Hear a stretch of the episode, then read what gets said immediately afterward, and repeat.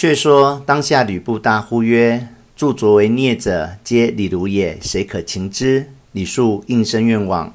忽听曹门外发喊，人报李儒家奴已将李儒绑缚来献。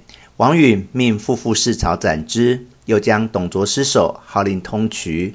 卓尸肥胖，看师军士以火置其中为灯，膏油满地，百姓过者莫不手执旗头，足见其尸。王允又命吕布同黄甫嵩、李肃领兵五万至梅屋，抄袭董卓家产人口。却说李傕、郭范、张济、范畴闻董卓已死，吕布将至，便引了飞熊军，连夜奔凉州去了。吕布至梅屋，先取了貂蝉。黄甫嵩命将屋中所藏良家女子进行释放，但系董卓亲属不分老幼，悉皆诛入。卓母已被杀。卓弟董敏指董黄皆斩首号令，收集屋中所需黄金数十万，白金数百万，绮罗珠宝器皿粮食不计其数，回报王允。允乃大犒军士，设宴于都堂，召集官军酌酒称庆。正饮宴间，忽人报曰：“董卓曝尸于市，忽有一人扶其尸而哭。”允怒曰：“董卓伏诛，市民莫不称贺，此何人独敢哭耶？”遂唤武士与吾擒来。须臾情至，众官见之，无不惊骇。原来那人不是别人，乃侍中蔡邕也。允赐曰：“董卓逆贼，今日伏诛，国之大幸。汝为汉臣，乃不为国庆，反为贼哭，何也？”邕伏罪曰：“庸虽不才，亦知大义，岂肯背国而向卓？只因一时知遇之感，不觉为之一哭。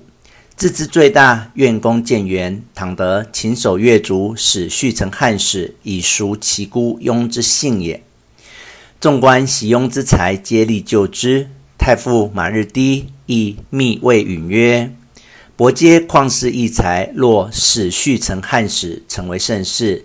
且其孝行数着，若拒杀之，恐失人望。”允曰：“昔孝武不杀司马迁，后始作史，遂至谤书留于后世。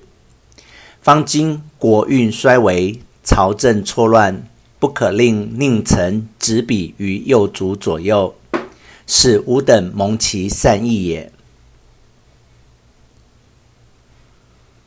日低无言而退，思谓众官曰：“王允其无后乎？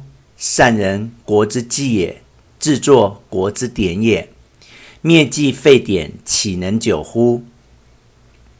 当下王允不听马日低之言。命将蔡邕下狱中缢死，一时士大夫闻者，皆为流涕。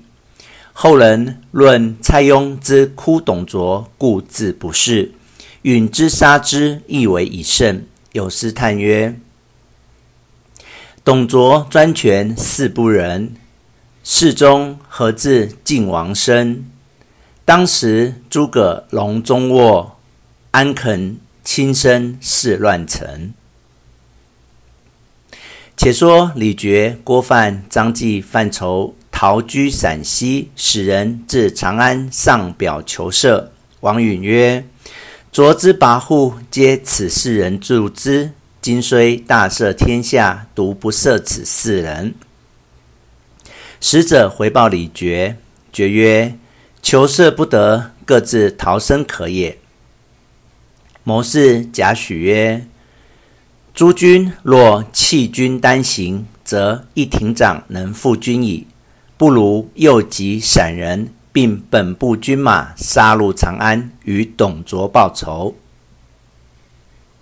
事迹奉朝廷以正天下，若其不胜，走亦未迟。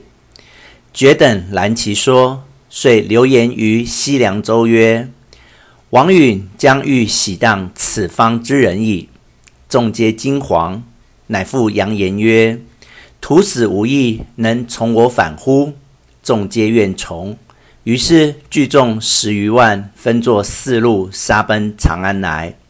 路逢董卓女婿中郎将牛辅，引军五千人，欲去与人报仇。李傕便与合兵，使为前驱，四人陆续进发。王允听知西凉兵来，与吕布商议，不曰：“司徒放心，量此鼠辈，何足鼠也？”遂引李肃将兵出敌。